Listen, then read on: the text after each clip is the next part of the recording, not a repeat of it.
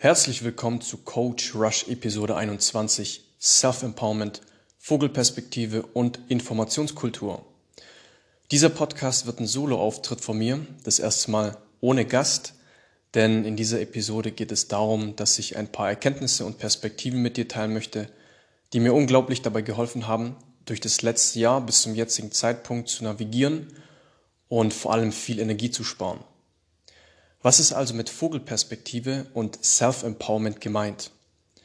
Es geht darum, das Alltagsprogramm, in dem wir uns als Menschen bewegen, von außen beziehungsweise von einem übergeordneten Standpunkt zu betrachten und vor allem viele Fragen zum Status quo zu stellen, zu hinterfragen und von der Passivität in die Aktivität zu kommen und sich wieder bewusst zu machen, dass man viele Dinge, nicht alle, aber viele Dinge selbst in die Hand nehmen kann, wenn es um das Thema Gesundheit geht.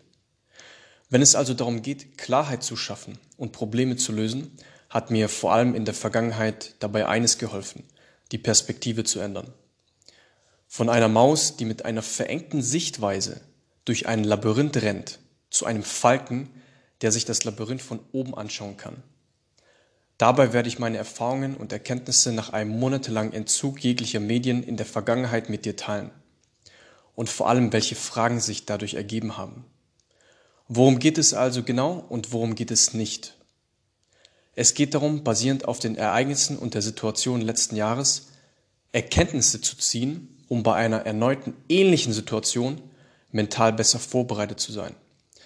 Es geht darum zu reflektieren, wie man selbst das Umfeld, Politik und Medien reagiert haben, welchen Impact das hatte und sich gleichzeitig zu fragen, wie würde es sich gestalten, wenn ein Virus oder eine ähnliche Bedrohung auftaucht, die doppelt oder vielleicht fünfmal oder zehnmal so gefährlich ist. Das ist die Frage, die es im Kopf zu behalten gilt. Es wird vor allem darum gehen, was sich im Innen getan hat. Denn überlege dir einmal, wie groß der Anteil an Informationen in den Medien war, die sich damit beschäftigt haben, was alles im Außen geschehen ist. Und wenn es eine Sache gibt, die ich durch die Bank weg, durch Mentorship gelernt habe, dann ist es, das Bewusstsein nicht mit einzubeziehen und im Sinne der ganzheitlichen Gesundheit einfach auszuklammern. Diesen Fehler werde ich nicht begehen. Ein Sprichwort besagt, dass deine Gedanken zu Worten werden, deine Worte zu Handlungen deine Handlungen zu Gewohnheiten, dass deine Gewohnheiten deinen Charakter formen und dass dein Charakter dein Schicksal bestimmt. Wenn man sich also fragt, wo eine Gewohnheit oder auch nur eine Handlung eigentlich anfängt, wenn man sich also fragt, was die kleinste Mikroeinheit einer Handlung eigentlich ist, kommt man dann am Anfang nicht zu etwas Geistigem, also dem Gedanken und der Emotion, und was nimmt den Einfluss auf deine gedankliche und emotionale Welt? Sind das nicht die Informationen, die du konstant tagtäglich konsumierst? Es geht darum, dass ich ein paar Dinge mit dir teilen möchte, bei denen du vielleicht sagst, ja stimmt, genauso ging es mir auch und genauso habe ich mich auch gefühlt. Ich habe genau das Gleiche in mir selbst und den anderen beobachtet, es aber vielleicht längst schon vergessen. Und hier ist jemand, der das noch in Worte gepackt hat. Und daher kann ich die Situation rückwirkend besser nachvollziehen. Es wird greifbarer und ich kann gegebenenfalls, falls wieder eine ähnliche Situation kommt, anders reagieren. All die Erkenntnisse, die ich mit dir teilen möchte, sind als Einladung zu verstehen, diese Gedankengänge einmal selbst durchzudenken. Es geht nur darum, diese Dinge einmal aufzunehmen und in deinem Nervensystem nachwirken zu lassen. Denn vielleicht kennst du das. Du hast ein Buch gelesen und in diesem Buch gibt es eine Textpassage, die du sehr interessant findest und daher hast du sie markiert. Und ein paar Jahre später liest du das gleiche Buch und die gleiche Textpassage wieder und hast das Gefühl, diese Passage zum ersten Mal wirklich zu verstehen. Du hast einen tiefgreifenden Aha-Moment. Was ist also geschehen? Hat sich das Buch geändert? Hat sich der Text geändert? Nein, was sich geändert hat, ist das Wer, das das Buch liest. Also du, du hast dich geändert. Du hast dich entwickelt. Der Kontext hat sich geändert und du hast neue Erfahrungen gemacht, die es dir erlauben, dass du aus den gleichen Zeilen mehr herauslesen kannst. Und genauso ist dieser Podcast für dich auch als eine Ressource gedacht, den du dir in Zukunft immer wieder anhören kannst. Okay, um gleich von Anfang an klarzustellen, worum es nicht geht. Es geht nicht darum, die Situation mit dem Virus in irgendeiner Weise zu verharmlosen, irgendetwas zu leugnen oder als Skeptiker dazustehen. Warum diese Begriffe überhaupt genutzt werden und überhaupt aufgetaucht sind und warum einige Menschen inzwischen damit quasi gebrandmarkt worden sind, das ist die spannendere Frage für mich, womit ich mich später noch beschäftigen möchte. Woher das kommt und wer das forciert.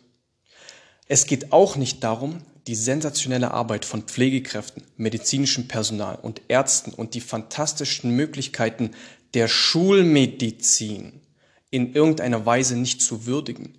Denn es ist unglaublich, was speziell diese Menschen letztes Jahr und übrigens auch schon vor dem Jahr 2020 geleistet haben.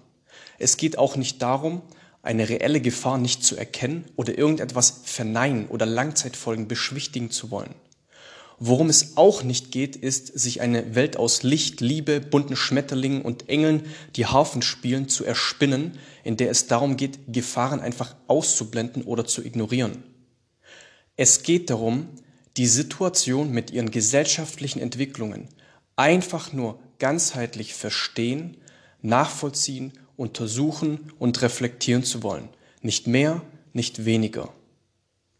Starten wir also direkt mit der Checkliste an Erkenntnissen, Denkanstößen und Perspektiven, die ich mit dir teilen möchte. Erkenntnis Nummer eins: Wenn die Emotion steigt, sinkt die Intelligenz. Es ist unfassbar, wie viel Energie ich hierdurch über den Verlauf des letzten Jahres sparen konnte und wie viel mir diese Erkenntnis dabei geholfen hat, besser zu verstehen, wie ich mich fühle, warum ich mich so fühle und vor allem, was um mich herum geschieht.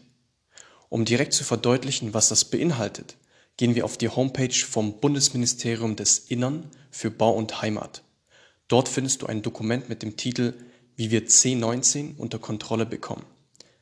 Dieses Dokument ist, Stand heute, öffentlich und frei zum Download verfügbar. Wenn ich teilweise verschlüsselt spreche, dann liegt es daran, dass ich gewisse Schlüsselwörter nicht erwähnen möchte, da bekanntermaßen gewisse Medienportale beziehungsweise Videos, Podcasts bereits zensiert beziehungsweise Fakten überprüft wurden, in Anführungszeichen. Und das ist nicht mein Ziel mit diesem Podcast. Gehen wir also auf Seite 13 dieses Dokuments. Unter viertens heißt es Schlussfolgerungen für Maßnahmen und offene Kommunikation. 4a Worst Case verdeutlichen. Ich zitiere. Wir müssen wegkommen von einer Kommunikation, die auf die Fallsterblichkeitsrate zentriert ist. Bei einer prozentual unerheblich klingenden Fallsterblichkeitsrate, die vor allem die Älteren betrifft, denken sich viele dann unbewusst und uneingestanden, naja, so werden wir die Alten los, die unsere Wirtschaft nach unten ziehen, wir sind sowieso schon zu viele auf der Erde und mit ein bisschen Glück erbe ich so schon ein bisschen früher. Diese Mechanismen haben in der Vergangenheit sicher zur Verharmlosung der Epidemie beigetragen. Stopp. Und hier kommt jetzt der Schlüsselsatz. Bitte gut zuhören. Ich zitiere. Um die gewünschte Schockwirkung zu erzielen, müssen die konkreten Auswirkungen einer Durchseuchung auf die menschliche Gesellschaft verdeutlicht werden. Erstens, viele Schwerkranke werden von ihren Angehörigen ins Krankenhaus gebracht, aber abgewiesen und sterben qualvoll um Luft dringend zu Hause. Das Ersticken oder nicht genug Luft kriegen ist für jeden Menschen eine Urangst die Situation, in der man nichts tun kann, um in Lebensgefahr schwebenden Angehörigen zu helfen, ebenfalls. Die, die Bilder aus Italien sind verstörend. Zweitens. Kinder werden kaum unter der Epidemie leiden. Falsch. Kinder werden sich leicht anstecken, selbst bei Ausgangsbeschränkungen, zum Beispiel bei den Nachbarskindern. Wenn sie dann ihre Eltern anstecken und einer davon qualvoll zu Hause stirbt und sie das Gefühl haben, schuld daran zu sein, weil sie zum Beispiel vergessen haben, sich nach dem Spielen die Hände zu waschen, ist es das Schrecklichste, was ein Kind je erleben kann. Drittens, Folgeschäden. Auch wenn, auch wenn wir bisher nur Berichte über einzelne Fälle haben, zeichnen sie doch ein alarmierendes Bild. Selbst anscheinend Geheilte nach einem milden Verlauf können anscheinend jederzeit Rückfälle erleben, die dann ganz plötzlich tödlich enden, etc. etc. Dieses Dokument mit dem Titel Wie wir C19 unter Kontrolle bekommen, nochmals kannst du dir öffentlich frei herunterladen auf der Seite des Bundesministeriums des Innern für Bau und Heimat. Warum habe ich das jetzt vorgelesen? Gehen wir wieder zurück zum Ausgangspunkt. Wenn die Emotion steigt, sinkt die Intelligenz. Mit Intelligenz ist die Fähigkeit gemeint, klar denken zu können, zwischen den Zeilen zu lesen und vor allem selbstständig, eigenständig zu hinterfragen. Was bedeutet das also in Bezug auf das Virus und die Gesamtsituation? Bedeutet das nicht, dass das Bundesministerium der Meinung ist, das heißt, es hält es für angemessen und richtig, eine Informationspolitik zu betreiben, die dich in einen Schockzustand versetzen soll, damit du dieses Virus auch wirklich ernst nimmst. Nochmal, man spricht hier explizit von einem gewünschten Schockzustand, damit das Thema nicht verharmlost wird. Es geht jetzt, jetzt in erster Linie nicht darum, diese Herangehensweise, diese Strategie zu bewerten, sondern was die Konsequenzen sind, die sich daraus ergeben. Und vor allem, was das für deine und meine Gesundheit im ganzheitlichen Sinne bedeutet. Welchen Impact, welche Langzeitauswirkung hat diese Art der Informationspolitik?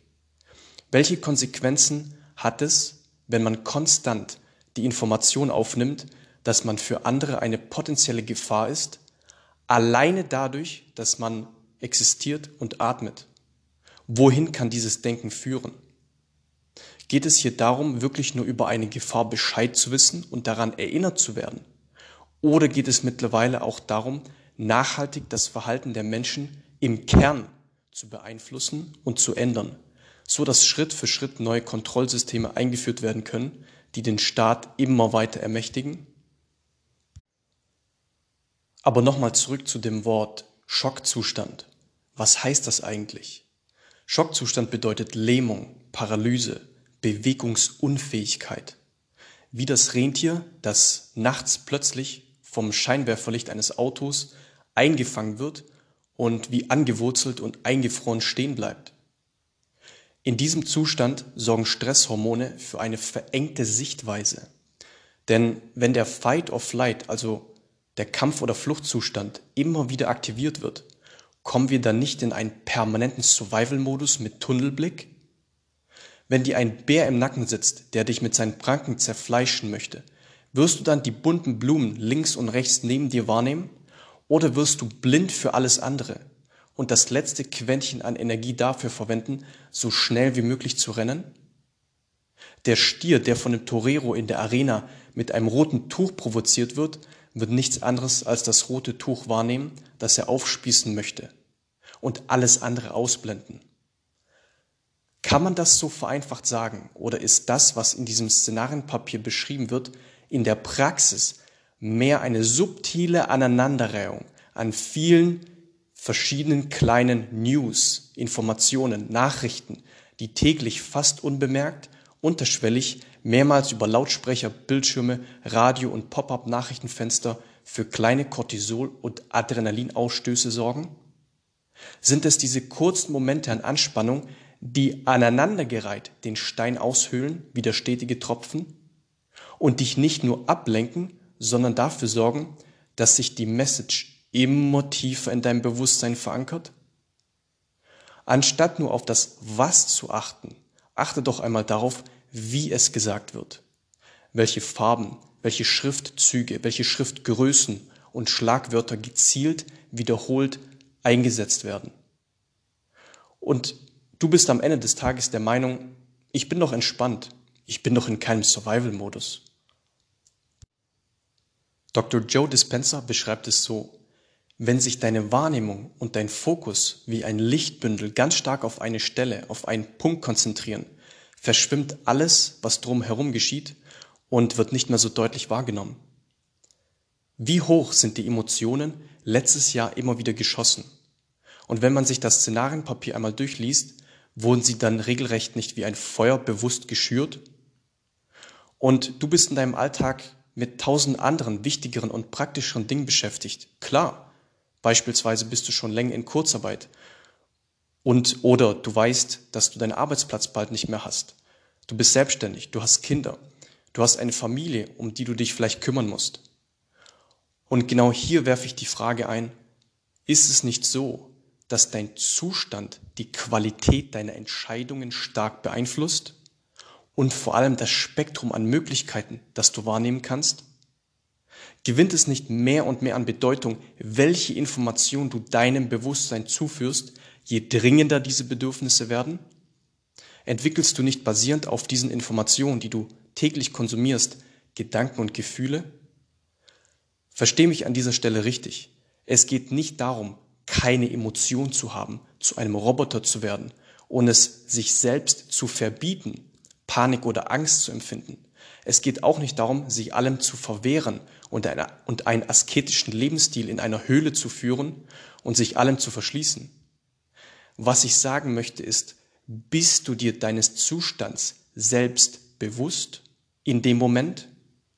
Und triffst du aus einem hochemotionalen Zustand heraus wirklich die besten Entscheidungen für dich? Welche Auswirkung, welchen Impact hat die Informationskultur eines Menschen eigentlich auf seine Gesundheit? Erkenntnis Nummer zwei. Nach neun Jahren in der Gesundheitsbranche kann ich vier Feststellungen mit dir teilen. Erstens, ich weiß, dass ich nichts weiß. Zweitens, jeder Mensch ist so individuell und einzigartig wie sein Fingerabdruck. Drittens, wenn es um das Thema Gesundheit, Krankheit, Langlebigkeit und Energielevel geht, liegt das meiste noch im Argen. Das heißt, es gibt noch viele Dinge, Einflussfaktoren und Größen, die wir als Gesellschaft zum jetzigen Zeitpunkt einfach noch nicht verstehen oder vergessen haben. Wie ist es sonst zu erklären, dass Menschen noch leben, denen von Ärzten prognostiziert wurde, dass sie, nun, dass sie nur noch ein paar Wochen oder Monate zu leben haben? Wie kann es sein, dass Menschen es geschafft haben, sich selbst zu heilen? Warum gibt es so etwas wie einen Placebo-Effekt? Warum gibt es so etwas wie einen Nocebo-Effekt? Kann man diese Fragen ganz normal aufnehmen und die Mechanismen dahinter wissenschaftlich untersuchen wollen, ohne dem Ganzen gleich den Stempel der Pseudowissenschaft und Esoterik aufzudrücken? Und noch eine weitere verrückte Idee.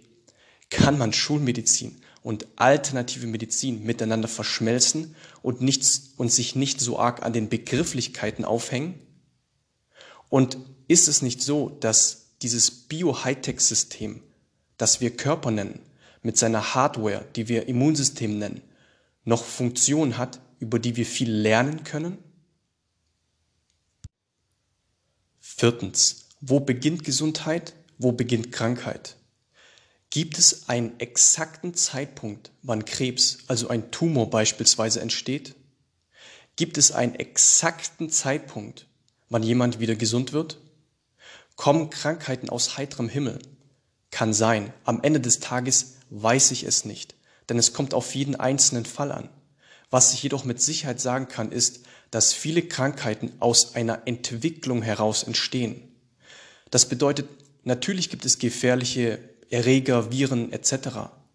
Ist die viel spannendere und viel zu wenig gestellte Frage allerdings nicht, auf welchen Nährboden trifft denn so ein Erreger oder Virus bei dir? Und warum wird dem Nährboden im Verhältnis in dieser ganzen Diskussion so wenig Aufmerksamkeit geschenkt? Mit Nährboden meine ich die Stellschrauben der Abwehrkräfte, an denen man arbeiten kann. So hat die Washington University School of Medicine beispielsweise Ende Mai herausgefunden, dass ein niedrigerer, dass ein niedriger Testosteronspiegel bei Männern die Wahrscheinlichkeit eines schweren C19-Verlaufs erhöht. Das ist ein Beispiel, was ich mit Stellschraube meine. Wie kann es sein, dass für einen gesunden jungen Menschen mit einem intelligenten, sich entwickelnden Immunsystem die scheinbar von offizieller Seite aus gefühlt zu 90 Prozent beworbene und einzigst effektive Verteidigungsstrategie in Spritze und Maske bestehen. Und ganz einfach gedacht, was ist mit der natürlichen Immunität?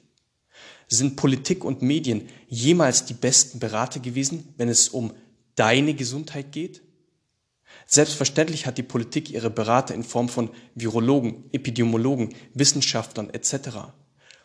Hier ist jedoch meine ehrliche Frage an dich. Wirst du tatsächlich schlauer daraus, wenn du fünf verschiedenen Virologen in so einer Talkshow mal zugehört hast? Warum gibt es denn so viele verschiedene Ansätze, Meinungen und Widersprüche zu dem Thema?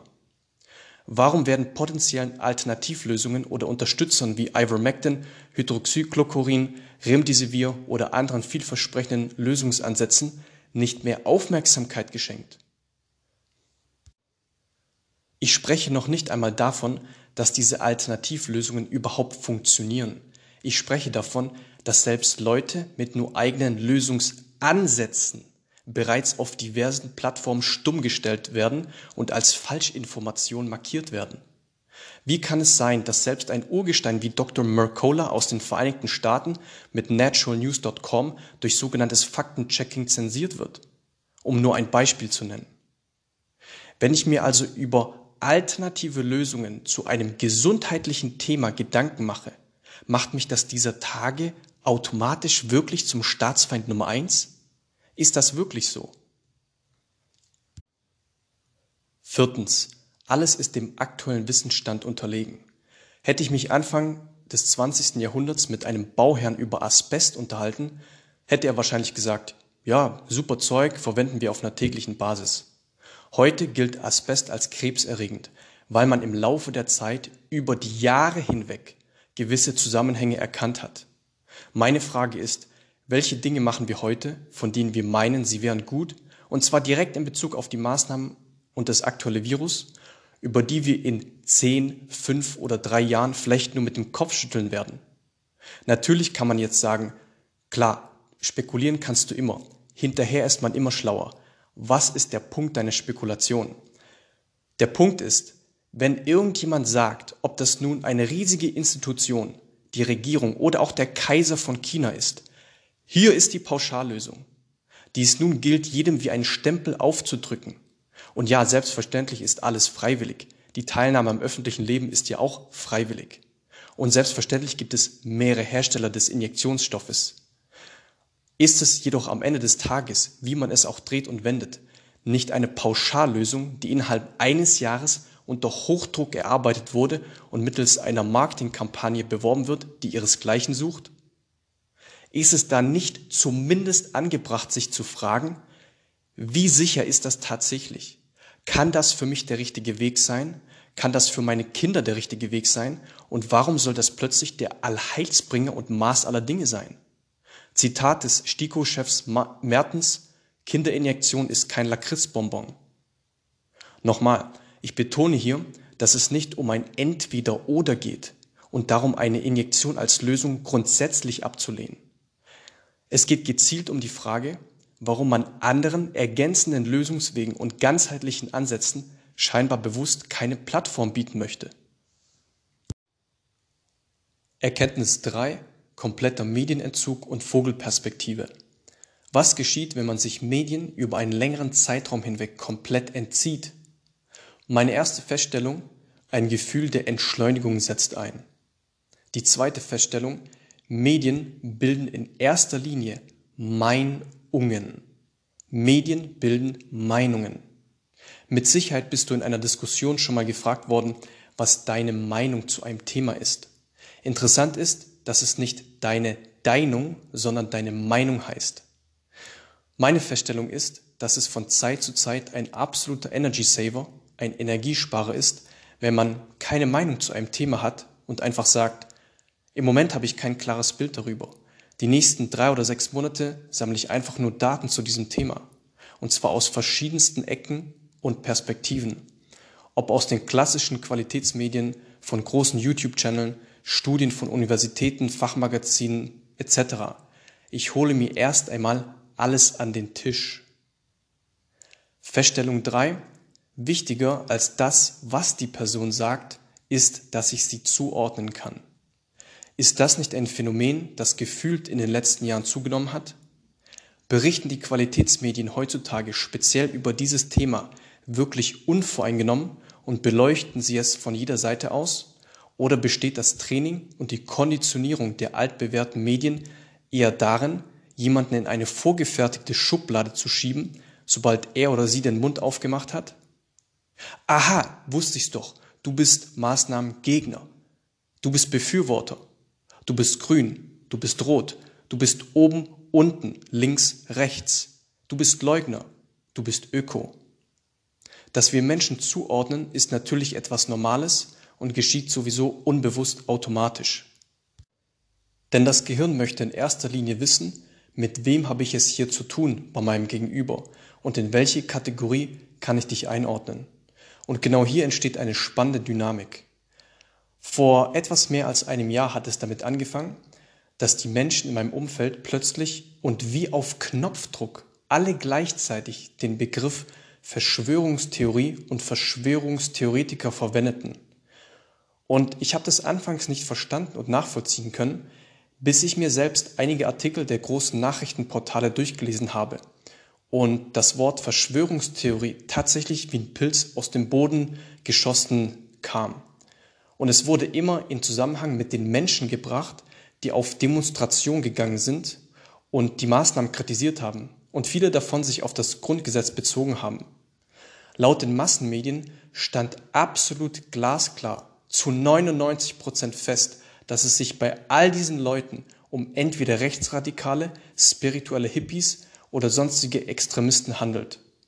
Dass es Szenen gab, bei denen sich normale Menschen wie du und ich unter Beachtung der Hygienevorschriften getroffen haben, dass es Polizisten gab, die ihren Helm abgenommen haben und dass es zu einem friedlichen Austausch auf Augenhöhe kam, bei der man über die aktuelle Situation gesprochen hatte, davon hat man seltsamerweise nichts gehört und gelesen.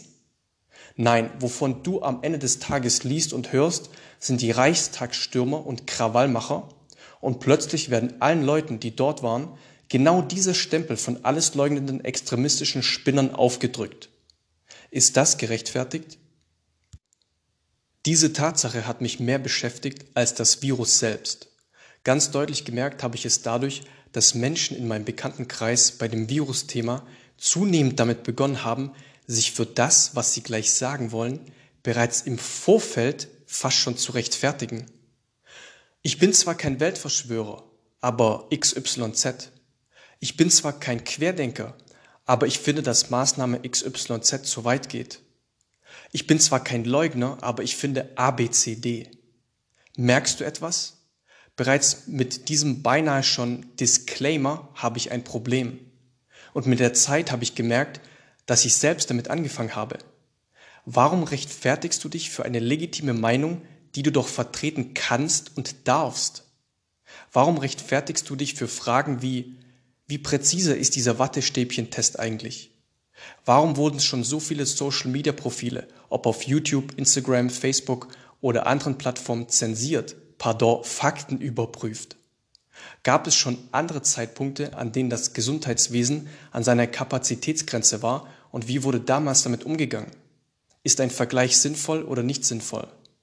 Wie funktioniert das Meldesystem und die Erhebung der Totenstatistik tatsächlich?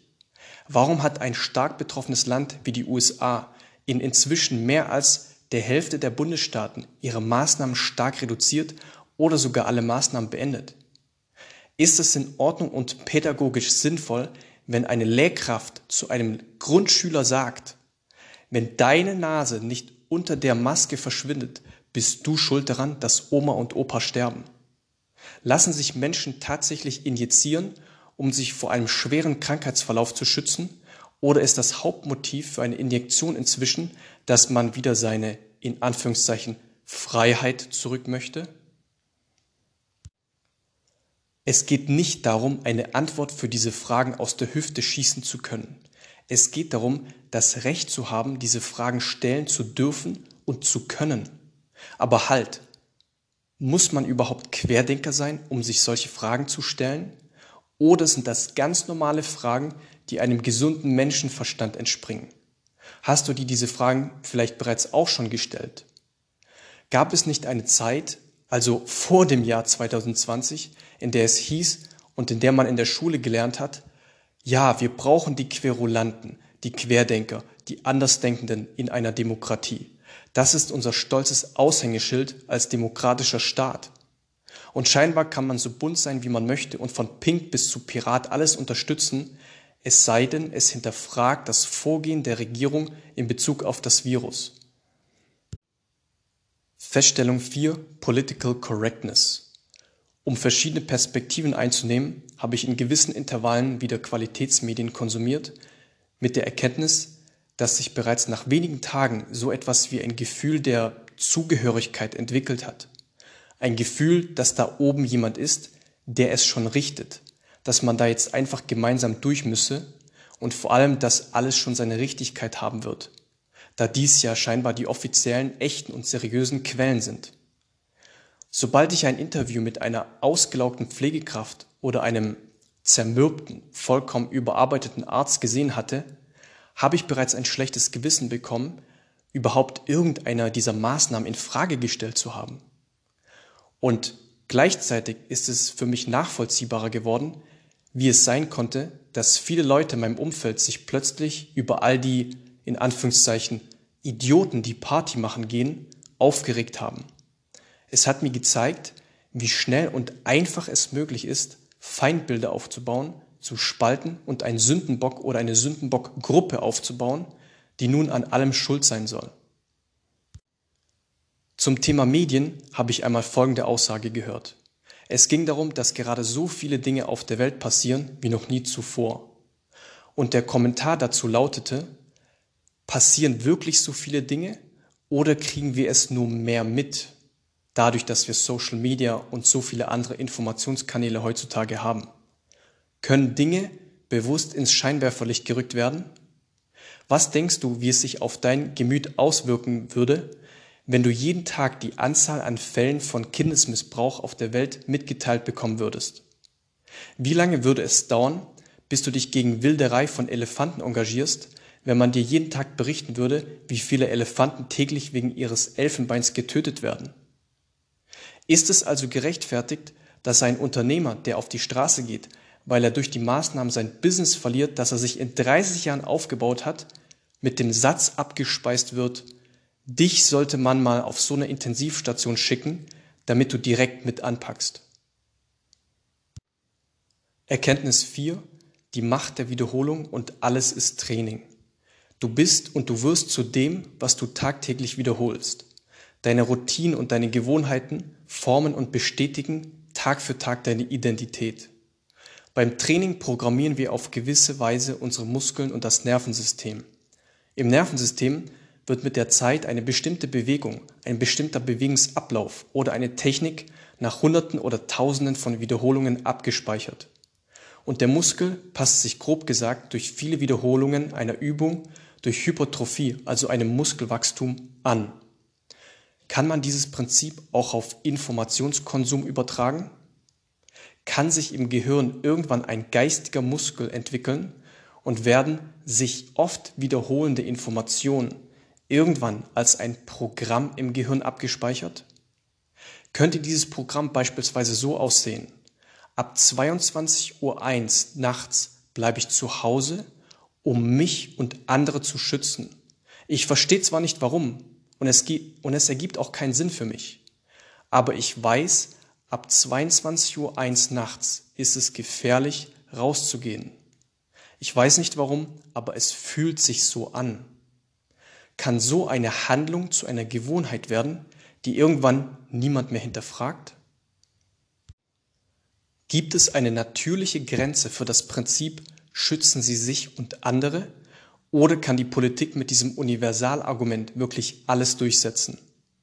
Ist Menschsein und mit anderen Menschen zu interagieren nicht immer schon mit einem gewissen Grundrisiko verbunden gewesen, das sich einfach nicht auf Gedeih und Verderb auslöschen und auf Zero setzen lässt? Beginnt schützen Sie sich und andere nicht damit, sich selbst so stark wie möglich zu machen und sich mit den Stellschrauben seiner eigenen Abwehrkräfte zu beschäftigen?